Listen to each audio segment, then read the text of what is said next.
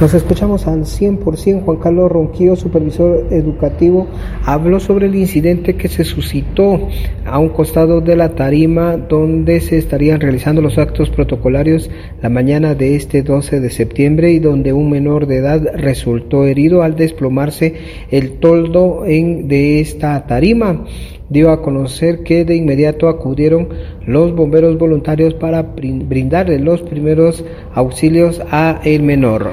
Sí, eh, lamentamos mucho el incidente, ¿verdad?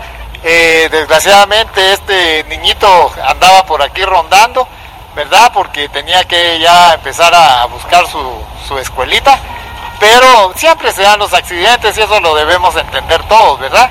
Pero los bomberos vinieron muy rapidito que estaban allá en la, en la colita, vino un oficial a atenderlo, a revisarlo, ¿verdad? Y hizo un, examen rígido en, el cráneo, ¿verdad? Eh, luego le, revisó las extremidades superiores e inferiores, pero él recomendó que, no, que no participara en el desfile, ¿verdad? Y que, que, ¿cómo se llama? Que él podía llevarlo al hospital pero eh, estábamos todos presentes, eh, estaba el director departamental también, la supervisora de, la escuelita y el director.